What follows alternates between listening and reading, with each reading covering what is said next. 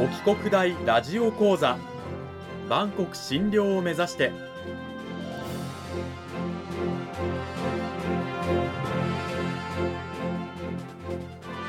番組タイトルにある万国診療とは世界の架け橋を意味する言葉です。この番組はアジアの十字路に位置するここ沖縄にある沖縄国際大学で日々どのような研究や教育が行われているのかを発信していく番組です。案内人は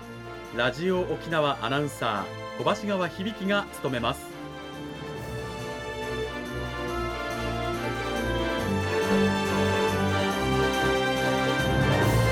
この番組は沖縄国際大学の提供でお送りします。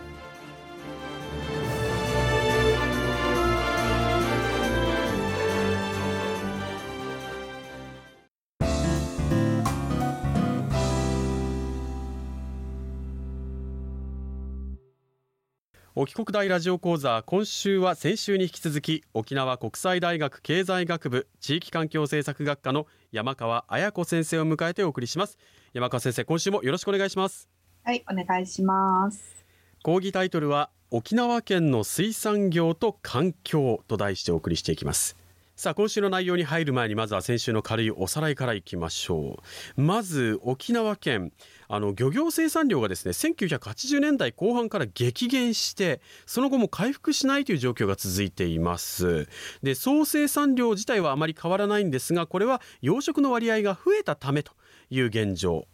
でじゃあその沖縄県の漁業生産量それが減った原因は何ぞやということなんですが主に3つ。まず開発に伴う漁場の喪失。そして陸上からの赤土や生活排水の流入による漁場の汚染。そして乱獲。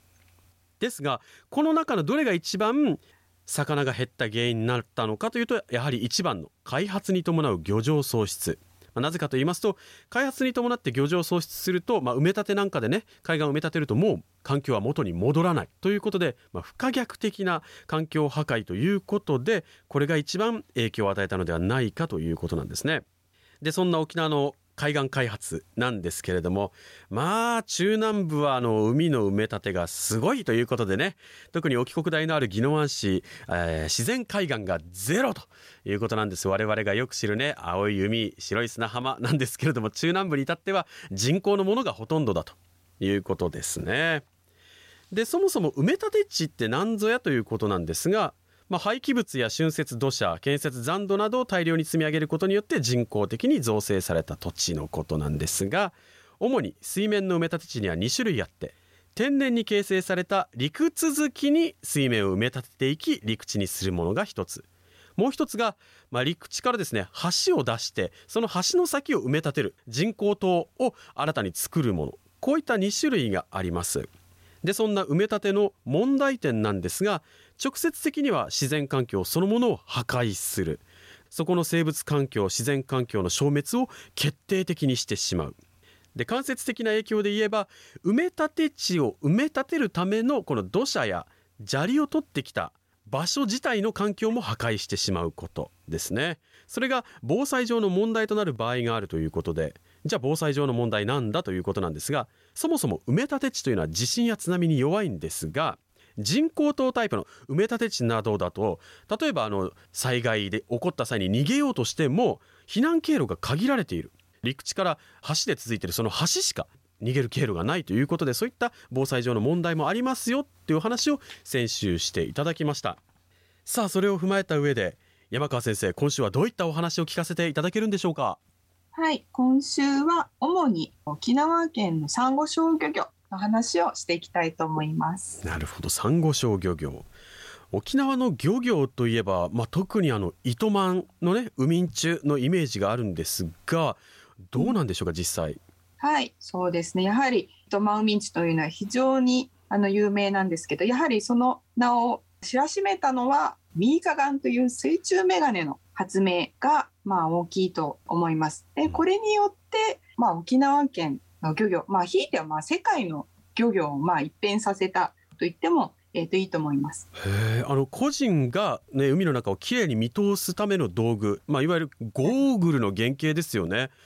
これはもうあれですか？世界でも最初に開発されたみたいな感じなんですか？はい。糸満民中の方が、まあ、世界で初めて実用的なものを作って発明したというふうに言われています。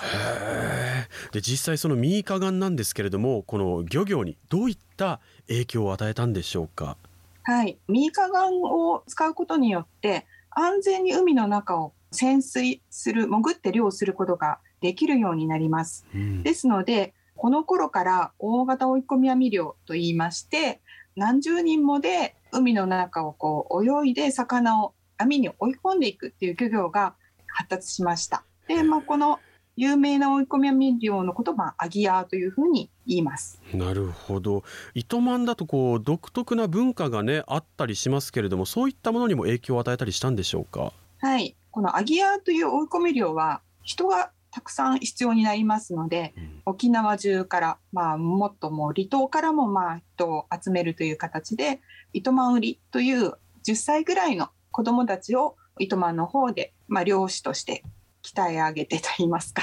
はい、でそしていろんな漁業に従事するというようなことが起きました。なるほど。そうやって糸満の漁業が発展していったんですけれどもその後はどういうふうになっていったんでしょうか？そうですね。糸満民中が非常にまあ活躍したというのが大体1900年代ぐらいなんですが、うん、サバニをまあ乗せていろんなもう南方から、まあ、日本本土の方までまあ広くもいろんな世界中の海で漁をしに行きます。うん、でそして先ほど言った追い込み漁っていうのも現地の人たちにまあ伝えたりしてで世界中で漁を行っていた時期があります。へさあそしてまた戦後にはまた漁のやり方もいろいろ変わっていったようなんですけれども戦後どういったふうに変わっていったんでしょうかはいやはりあの漁業っていうのはあのいろいろな漁具が必要になるのが普通で、まあ、追い込み漁の場合だと、まあ、船だったり網だったり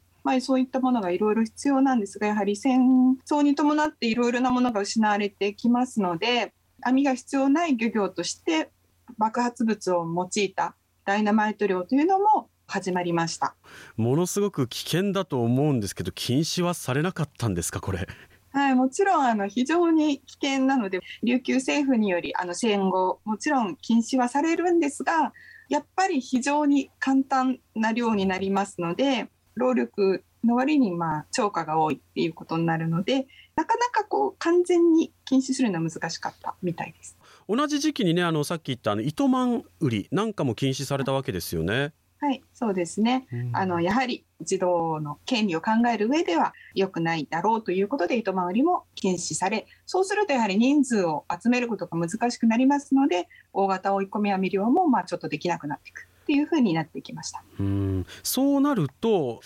ウミン中を続けられなくなるような人とかも出てきたんじゃないでしょうか。はい、やはりあの戦争が非常に影響しておりますので、まあ、戦後復興作業というのがやはり沖縄全土で非常に盛んになりましたので、まあ、ウミン中から基地内の作業員だったりスクラップを集めるような別の職の方に変わる人も非常に多かったようです。またあのこの頃あの環境が悪化したということで、はい。うん、それもあってって海人を辞めるという人もいたというふうにも聞いていますけれども、はい、はい、やはりその頃、まあ、戦後の復興だったり高度経済成長期で大規模埋め立てがいろいろな海岸で起きておりますので、まあ、海の環境に関してはだいぶ悪化して、まあ、これまでのようには取れなくなっていったっていう背景があります。そういう中でじゃあ衰退する一方だったのかそれともあの何とかしようと新しい漁法とか漁の仕方が編み出されたりっていうことはあったんでしょうか？はい、海岸埋め立てで大変影響が出てくるのは近海の沿岸の漁業ですので、まあ、それじゃないところというと、まあ、沖の方で行う沿岸マグロハイナー漁業っていう新しいものが入りましてよりその大きい魚ですねマグロだったりカツオだったりそういったたくさん取れる大型の魚を取る漁法の方に移動していきました。なるほど。そういった中で72年には沖縄の本土復帰が果たされていくわけなんですけれどもまあやっぱりそうする中であの漁師にとってはね痛い出来事もあったということでこれがはい、はい、1977年に排他的経済水域200海里というのがまあ設定されましてこれまでのようには糸満民主がいろんな海で 自由に取ってきてっていうのができなく、はい、なりました。またあの養殖なんかの事業も始まったわけですよね。はい。やはり減った分を補うためにも海面養殖業っていうのは非常に重要になっていて一番最初に始まったのがもずくの養殖になります。でそれからまあさまざまな海藻だったり、まあ、車エビだったり養殖が始まっていきます、うん、そして県民だと耳なじみのある言葉だと思うんですけどねあのパヤオ漁なんかもその後から始まったというふうに聞いてるんですけれども。はい。パヤオはそもそもあの元は糸満民主がちょっと漁に出ている時に流木などの下に必ずいつも大きい魚がいるっていうところから、まあ、こういったものが常にあるといいなっていうところから始まった、まあ、パヨは浮き魚礁っていうものになりますが、うん、でそれがかなりあの功を奏してコンスタントに魚を取ることができるのでもう今ではもうものすごい数100以上いろんなところに、はい、魚礁設置されています。それ以外にも何か新たな漁が始まったりとかその後はあったんですか？はい袖イカ漁というのがもう皆さんあの大好きなイカの天ぷらの材料になってる、はい、はい、1988年頃始まりました。でこれがかなり今ではマグロに次いで第2位の漁獲なのでそれが非常に重要な漁業になってます。沖縄県の水産業を衰退、まあ、特に戦後ねしていく中でもこういうふうにしていろんな漁法であったりとかが確立されていったという歴史もあるというお話でした、うん、2週にわたって沖縄国際大学経済学部地域環境政策学科の山川彩子先生にお話を伺いました。山川先生どうもありがとうございました。はいありがとうございました山川先生あの第1週の時にちらっとお話しされていたかと思うんですけれどもあの軽石の、ね、漂着に関する今調査なんかもね進めているというお話を伺ったんですけれどあのどういった調査なんですか？はい。これだけ大規模な軽石が漂着するのは大体100年に一度ぐらいなので、まあ、この機会に私たちもちょっと調査したいなと思って始めたのが、まあ、砂浜に行っ軽石がま漂着している場所としてない場所があるんですがそこでの生息する生物貝類への影響というようなものを調べています。まあ、今日2週にわたってお話ししたね沖縄の産業小漁業とか、まあ、埋め立てのお話もそうですけれどもね海に関するいろんなことをねもっと知りたい勉強したいという方は沖国大の山川先生の研究室のドアを叩いてみてはいかがでしょうか。2週にわたって山川先生どうもありがとうございました。はいありがとうございました